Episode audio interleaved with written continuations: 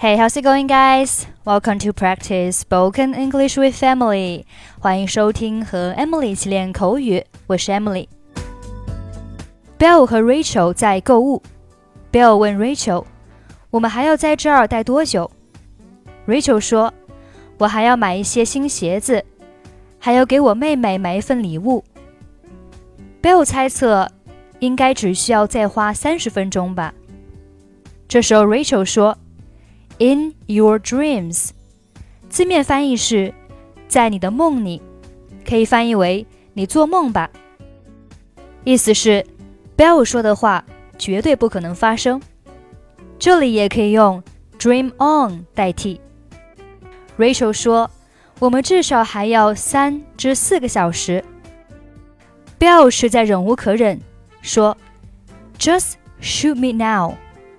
”Shoot。表示射击，这是一种夸张的表达方式。Bill 不是真的要 Rachel 给他一枪。类似的说法还有，I'd rather die，我宁愿去死。比如说，I'd rather die than wait for three hours，我宁死也不要等三个小时。Okay, now let's listen to the dialogue. We've been at this mall for three hours. How much longer will you be? I need some new shoes and still have to buy a gift for my sister. So, you only need another 30 minutes, right? In your dreams, I'll be at least another 3 to 4 hours. Why so long? I also have to buy some new clothes for work, and you could do with a few new business shorts and ties. Just shoot me now.